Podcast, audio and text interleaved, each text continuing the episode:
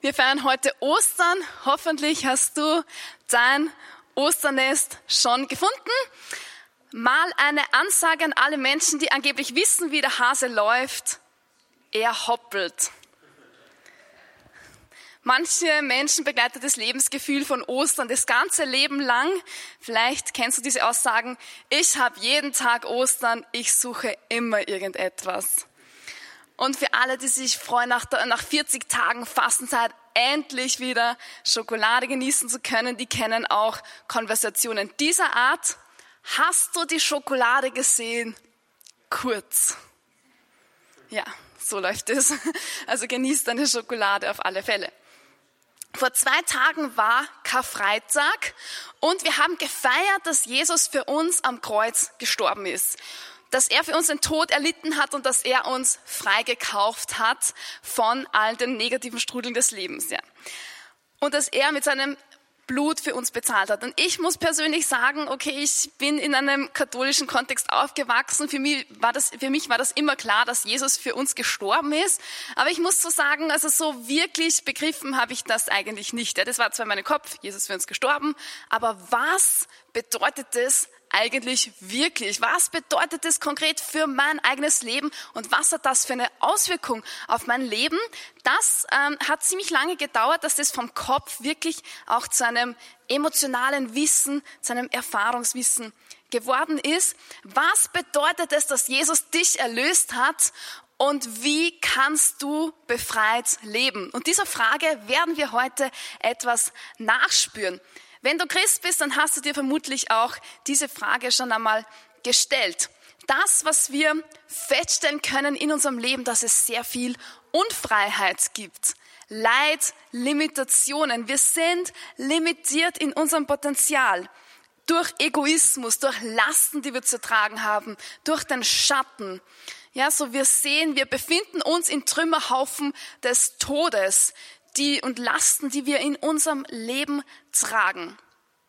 Vor kurzem hatten wir in unserem Haus ein Heilungsseminar und das sind, sind mir auch wieder ein paar Dinge richtig bewusst geworden. Wir sind oft limitiert durch unsere Vergangenheit und wenn wir die nicht genauer anschauen, dann tragen wir diese Lasten weiter mit uns mit. Wir werden limitiert durch unsere Lebenslügen. Ja, zum Beispiel, ich werde es sowieso nicht schaffen. Ich bin immer zu wenig. Ich bin nie genug. Wir sind limitiert durch persönliche Schuld. Wenn ich zum Beispiel in der Lüge lebe, dann limitiere ich mich selbst. Und ich bin limitiert durch die Schuld anderer, die ich herumtrage. Ja, Lasten, die ich herumtrage, Belastungen durch Krankheiten, bin ich limitiert. Und wir alle wissen, dass wir nicht in der heilen Welt leben und dass wir limitiert sind durch Leid und durch negative Dinge. Und es ist eigentlich nicht schön, wenn wir die ganze Zeit mit angezogener Handbremse durch das Leben fahren. Oft leben wir in diesen negativen Denkmustern, die uns limitieren und wir wissen, dass wir so innerlich streben wir eins an und das ist Freiheit. Wir wissen, dass wir für Freiheit gemacht sind und dass wir diese Freiheit brauchen. Wir wollen nicht mit diesen Limitationen die ganze Zeit leben. Und Freiheit, das ist auch so eine Sache. Wie komme ich zu dieser Freiheit und was bedeutet diese Freiheit eigentlich? Abraham Lincoln, amerikanischer Präsident, hat äh, dieses Zitat geprägt, die Welt hat noch nie eine gute Definition für das Wort Freiheit gefunden. Ja, und so scheint es auch. Irgendwie, wir sehnen uns nach Freiheit und gleichzeitig scheinen wir sie in dieser Welt nicht ganz so zu finden. Und ich glaube, er hat recht. Wir merken, dass wir uns nicht selber einfach die Freiheit schaffen können, sondern wirkliche Freiheit muss uns geschenkt werden. Und wirkliche Freiheit trägt den Duft des Himmels. Und deshalb schreibt auch Paulus, zur Freiheit hat uns Christus befreit. Also Freiheit bringt eine übernatürliche Dimension herein in unser Leben. Und wir wissen, wir sind für Freiheit gemacht und dennoch agieren wir oft so, dass wir uns eigentlich versuchen, uns selber zu erlösen. Wir sind für Freiheit gemacht und gleichzeitig versuchen wir uns selber zu erlösen. Und wie funktioniert diese Selbsterlösung? Selbst als Christen kann es sein, dass wir versuchen, so viel zu beten, ähm, um uns vorzustellen, okay, Gott ähm, kann mir jetzt dann diese Gebetserhörung geben, ja? Oder ich versuche mir Erlösung zu verdienen, indem ich möglichst viel in der Bibel lese oder möglichst ähm, keine Ahnung, einmal im, Mon einmal im Jahr an die Caritas spende oder indem ich vielleicht so viel arbeite und versuche irgendwie etwas gerecht zu werden, meine Familie äh, gut zu versorgen. Und ähm, ja, möglichst viel zu tun, indem ich genügend meditiere, versuche ich mich vielleicht selber zu erlösen, indem ich mich an diese und jene und jene Regel halte. Und so bauen wir uns Systeme, wo wir uns versuchen, uns eigentlich in Wirklichkeit selber zu erlösen. Und selbst wenn man Christ ist, dann funktioniert es ziemlich gut, dass man sich so ein System baut, indem man sich eigentlich versucht, selber zu erlösen. Und da muss man sagen, stopp, das ist eigentlich nicht das Christentum. Ja. Christentum ist im strengsten Sinn nicht einfach ein Regelwerk, eine Religion, sondern es ist eine Beziehung. Christentum ist eine radikale Beziehung. Und Selbsterlösung ist keine wirkliche Lösung.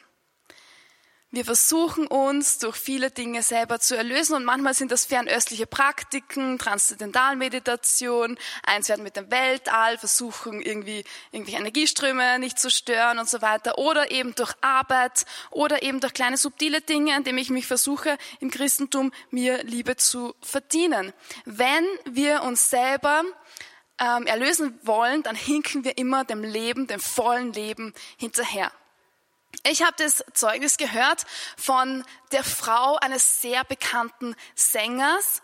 Ähm, er stammt aus Deutschland und diese Frau, sie war selber auch Sängerin, hat einige Zeit auch in Hollywood gewohnt und sie war auch Schauspielerin.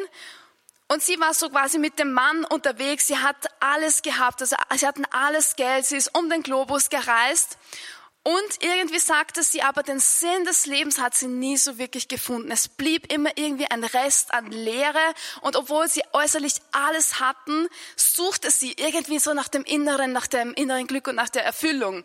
Und ähm, sie hat alles dann ausprobiert, alles Mögliche, Buddhismus, New Age, alles Mögliche mit Naturreligionen, äh, bewusstseinserweitere Drogen. Und war die ganze Zeit auf der Suche irgendwie nach diesem tieferen Inneren. Und sie sagte, wir hatten alles und hatten doch nichts.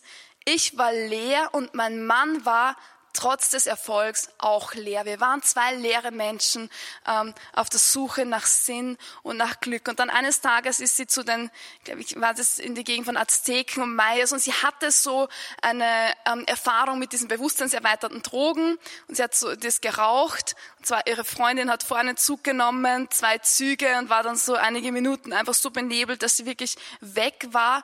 Und sie hat sich gedacht, okay, ich bin stark und sie nahm acht Züge. Und es war so krass. Sie sagte, sie ist in irgendeinen Zustand gekommen, sie hat sich selber nicht mehr gespürt und sie wusste einfach nicht, nicht mehr, was los war. Und sie konnte nicht mehr zurück irgendwie. Und sie war so an der Kippe, so zwischen Leben und Tod. Ähm, und es war dann interessant. Und dann hatte sie eine Erfahrung. Und sie sagt, ähm, das war eine reale Erfahrung, die nicht einfach nur diese Drogen ausgelöst hat. Zwar sah sie plötzlich Jesus. Und sie sagte, sie hatte immer dieses Gefühl, ähm, diese Suche und Sehnsucht nach Liebe und sie war nicht religiös. Sie hatte keinen Bezug, aber ihre Tante hat gesagt, wenn es dir wirklich, wirklich dreckig geht, dann musst du zu Jesus beten. Und in dem Moment ist es so schlecht gegangen, sie sagt, Jesus, bitte hilf mir. Und dann sah sie Jesus, sie sagt, er war sehr groß und sie sagte, sie hatte einfach so eine extreme Liebe gespürt. Sie hatte diese Erfahrung von Liebe und von Glück und von Zufriedenheit, die sie nie vorher hatte.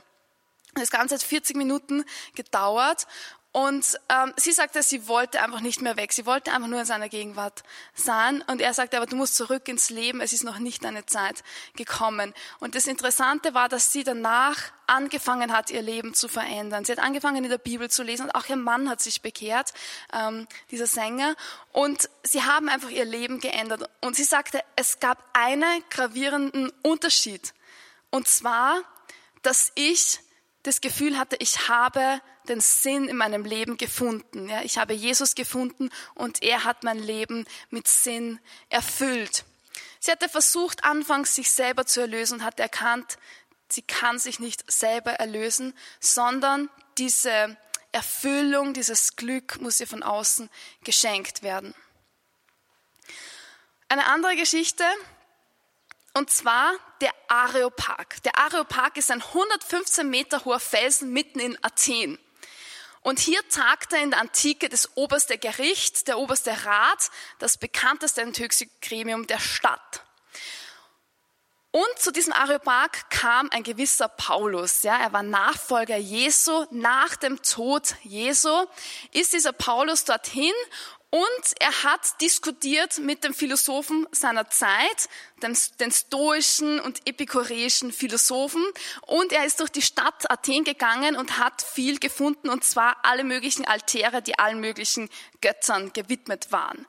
Und die Griechen hatten das so, sie hatten alle möglichen Götter und man musste möglichst viel opfern und je mehr du geopfert hast, umso mehr ähm, hattest du natürlich dann auch Vorteile, die erhofft von diesem und jenen Gott. Es gab so viele Götter, dass man wirklich den Überblick verloren hat und ähm, diese Menschen in Athen, die wollten sehr gerne hören, was Paulus denn zu sagen hatte hat nämlich dort auf diesen Areopag eine bekannte Rede gehalten. In der Apostelgeschichte 17 heißt es, sie nahmen ihn, Paulus, mit, führten ihn zum Areopag und fragten, können wir erfahren, was das für eine neue Lehre ist, die du vorträgst?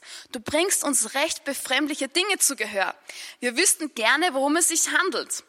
Alle Athener und die Fremden dort taten nichts lieber, als die letzten Neuigkeiten zu erzählen oder zu hören. Das kennen wir vielleicht auch, manche. Und Paulus hatte quasi etwas Neues, ja, und die Athener wollten wissen, was ist denn dieses Neue?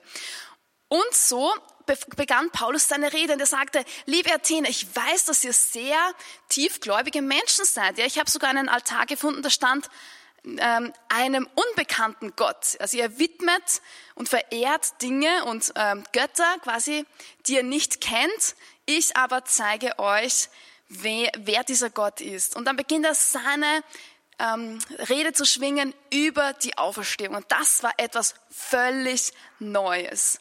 Der Glaube an die Auferstehung ist ein Turning Point. Es ist ein, eine Wende.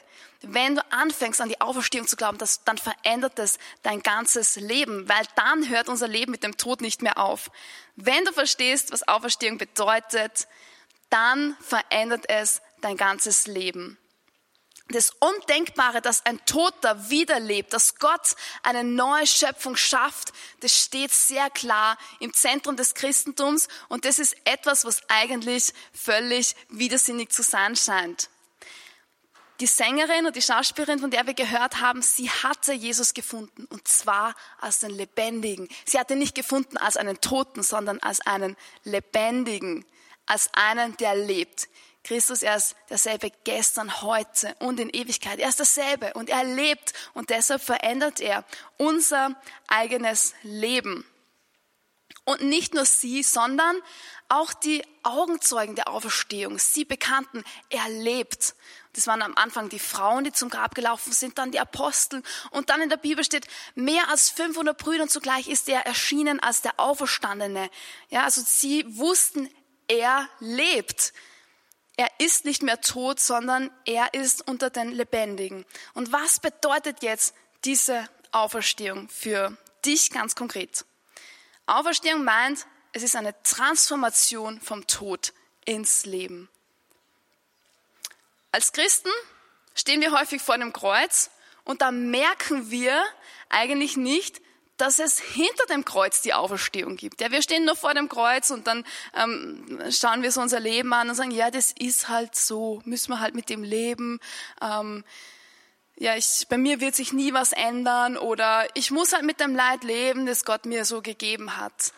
Und das, was wir vergessen als Christen, ist, dass Gott sagt, hey, du bist für das Leben in Fülle gerufen. Du bist nicht berufen, ähm, einfach stehen zu bleiben bei einem Leid und zu sagen, ja, das müssen wir halt irgendwie akzeptieren und mit dem müssen wir halt leben. Nein, grundsätzlich bist du mal berufen für das Leben in Fülle, ja, und das ist die Message des Christentums. Das ist die Botschaft, dass du zur Freiheit gerufen bist, zur Freiheit von all den negativen Dingen und Verstrickungen. Und wenn wir glauben, wir müssen halt mit diesen Lasten des Lebens leben, weil das Leben halt solche Dinge bringt, dann ist das ein falsches Denkmuster, das ist fatal und das ist nicht das Christentum. Das Christentum meint, dass Christus dich befreit zu einer größeren Freiheit. Ich möchte das Beispiel bringen einer Raupe. Wenn man eine Raupe anschaut, ja, also es gibt da hinten die Kinderkirche und vielleicht kennst du dieses Buch, die Raupe Nimmersatt, dann kommt so dieser kleine, dicke, fette Wurm und der beginnt dann äh, zu fressen und er frisst und frisst und frisst und frisst und wird immer dicker und fetter und irgendwann denkt man so, okay, die zerplatzt gleich, aber das passiert nicht, sondern sie baut sich einen Kokon und beginnt sich darin zu verstecken.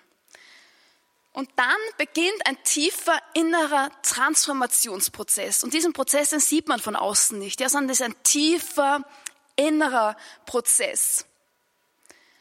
Aber das ist massiv. Und dann irgendwann schlüpft aus dem Kokon dieser krasse, wunderschöne Schmetterling, was ich denke, wow, wie kann aus dieser dicken, fetten Raupe eigentlich sowas Schönes, Wunderschönes ähm, entstehen? Und wir sind blown away, wenn wir ihn anschauen. Aber um ein Schmetterling zu werden, braucht es einen Kokon. Und es braucht das Sterben der Raupe. Und für eine Auferstehung braucht es einen Tod. Nur ein Toter kann auferstehen. Und das ist eigentlich ziemlich fatal. Für eine Auferstehung braucht es einen Tod.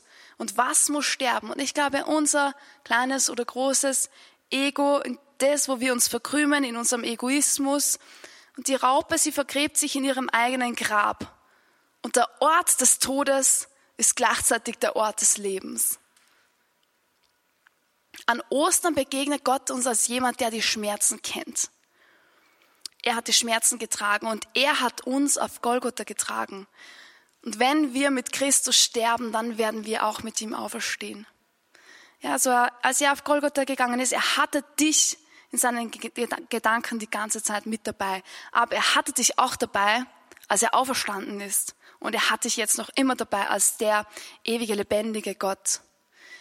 In Römer 6,5 heißt es, wenn wir nämlich mit der Gestalt seines Todes verbunden wurden, dann werden wir es auch mit seiner Auferstehung sein, bei seiner Auferstehung sein. Wer mit Christus lebt, der wird ein neuer Mensch. Gott ist nicht einfach nur ein empathischer Gott, der sagt, ja, ich kenne dein Lebensgefühl, wenn es dir schlecht geht und ist alles, ähm, ich fühle mit dir mit. Ja, Mitgefühl ist gut, aber wir brauchen einen Gott, der etwas verändern kann. Und diesen Gott beten wir an, diesen Gott dienen wir. Das ist die Botschaft von Ostern. Gott macht einen Beistrich, wo wir einen Punkt machen. Die Jünger hatten nicht diese Vision, dass Jesus, dass es nach dem Kreuz weitergeht. Ja? Die Jünger waren drei Jahre mit ihm unterwegs. Sie haben alles verlassen und dann plötzlich sehen sie, wie Jesus vor dem Hohen Rat steht, wie er vernommen wird, wie er gegeißelt wird, wie er plötzlich sein Kreuz auf Golgotha trägt und sie, und sie dachten, es ist alles vorbei. Es kann nicht mehr weitergehen. Und gedanklich haben die Jünger einen Punkt gemacht. Sie haben gesagt, okay, das war's mit unserer Jüngerschaftsschule. Drei Jahre. Aber Gott macht nach drei Tagen einen Beistrich und er sagt, Leute, es geht weiter. Das ist nicht das Ende, sondern das ist der Anfang der Geschichte des Christentums. Gott will uns leidenschaftlich nach Hause lieben.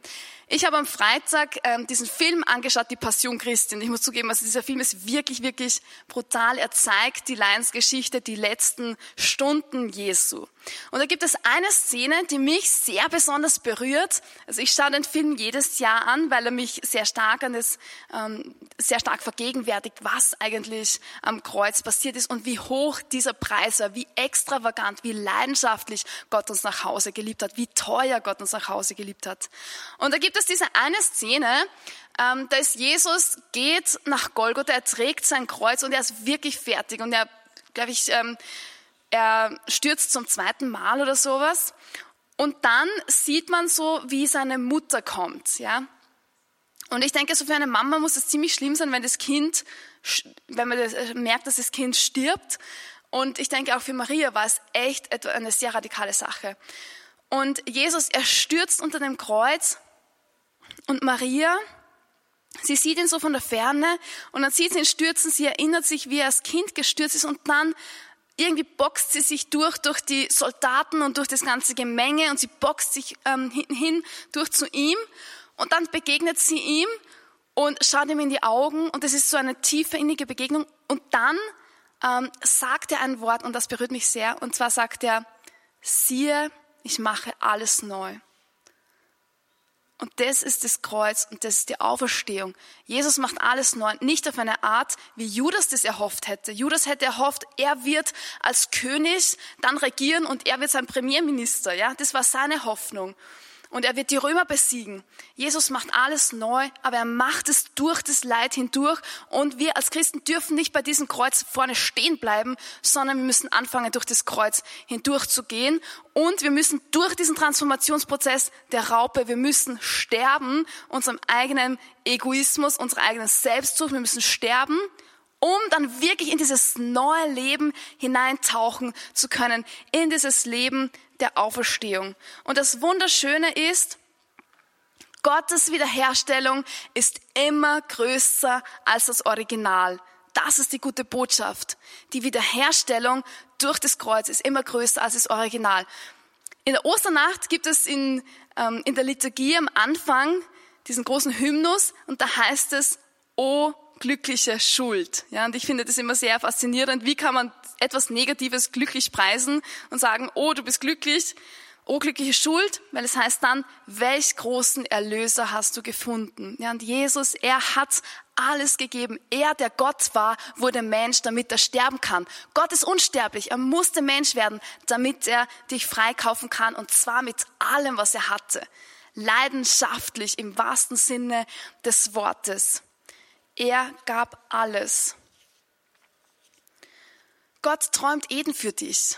Und er träumt nicht Eden im Original, sondern er träumt Eden im gesteigerten Maß. Und das ist das Schöne. Und wenn wir die Auferstehungsgeschichte hören, dann hast du vielleicht bemerkt, eine Sache, und zwar, es geht in der Auferstehungsgeschichte ist der Ort des Geschehens ein Garten.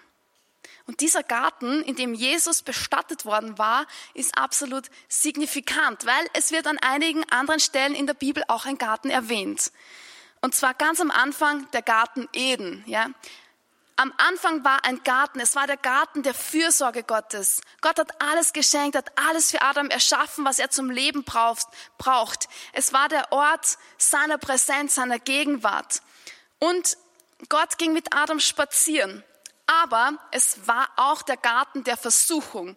Das heißt, Adam nahm von der Frucht des Baumes der Erkenntnis von Gut und Böse. Also er nahm das Böse in Anspruch, er erkannte das Böse. Und somit war der Garten Eden auch der Ort der Trennung. Adam wurde getrennt vom Baum des Lebens, der ein ewig leben lässt. Und er trennte sich vom Leben selbst ab. Und der nächste Garten, der uns in der Bibel begegnet, ist der Garten Gethsemane. Es ist der Garten des Leides, der Garten der Selbsthingabe. Jesus unter den Olivenbäumen ähm, kann man auch heute noch diese Olivenbäume betrachten. Und Jesus als wahrer Gott und wahrer Mensch, er beginnt dort Blut zu schwitzen. Er hatte diesen Stress, diesen immensen Stress, vor dem er wusste, er würde die ganze Last tragen, all dieses Leiden. Und Jesus er wählte etwas anderes als Adam. Adam wählte von der Baum der Kenntnis von Gut und Böse zu essen, obwohl Gott sagte, iss nicht von der Frucht. Ja? Und Adam aß. Er war Gott ungehorsam und der Tod war die Folge. Und Jesus, der zweite Adam, er schaut dem Tod in die Augen. Er aß die Frucht vom Baum des Kreuzes. Er trug den Tod und er trank den Kelch des Leidens. Er wusste, dass es ihm das Leben kosten würde. Er war gehorsam bis zum Tod. Und dann kam aber durch ihn diese Auferstehung. Und es heißt in der Bibel, dann nämlich durch einen Menschen, der tot gekommen ist, kommt durch einen Menschen auch die Auferstehung. Und dann das nächste, der nächste Garten ist der Garten des Grabes. Dort, wo Jesus begraben wird, es ist auch der Garten des Sieges.